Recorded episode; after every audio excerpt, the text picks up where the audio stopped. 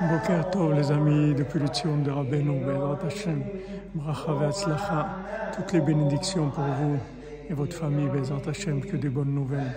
Et foi Shlema pour tous les malades et la délivrance, Bezrat Hashem, dans la miséricorde.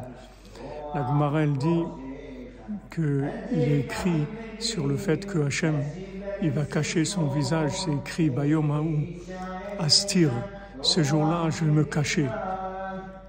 Alors la Gemara dit Hachem, il se cache le jour, mais la nuit, il est révélé, il est là. Alors Hachem, la nuit, Rabbeinu est avec nous, Hachem, il est avec nous, tous les tzadikim sont avec nous, Hachem. Il n'y a qu'à ouvrir la bouche, le cœur, prier, demander, avoir la joie que Hachem, il est miséricordieux, qu'il nous aime, et qu'il veut absolument tout nous donner, Bezat Hachem, tout facilement.